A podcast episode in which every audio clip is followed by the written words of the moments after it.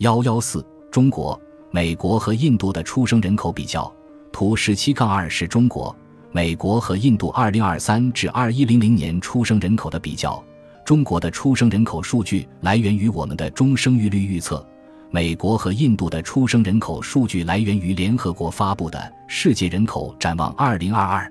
我们从图十七杠二中可以看出，中国和印度的出生人口在二零二二年以后都在逐渐下降。而美国出生人口则一直保持在四百万左右，比较平稳。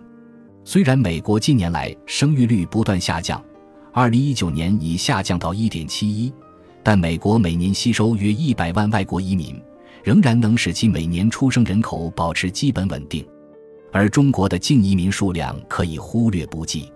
根据我们的低生育率预测，二零三零年中国出生人口为六百零七万，二零五零年。中国出生人口为四百九十三万，二零七零年中国出生人口为二百三十四万，两千一百年中国出生人口为九十五万。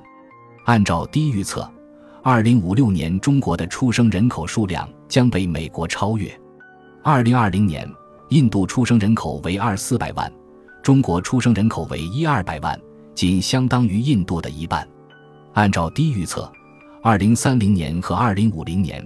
中国出生人口只相当于印度的不到百分之三十，二零七零年中国出生人口只相当于印度的约百分之十四，两千一百年中国出生人口只相当于印度的约百分之七，甚至比美国还少，只相当于美国的十三。很难想象中国几十年后的出生人口比美国还少，可见低生育率危机的严重性和紧迫性。年轻人口减少将使得中国在和美国的科技竞争中彻底处于劣势，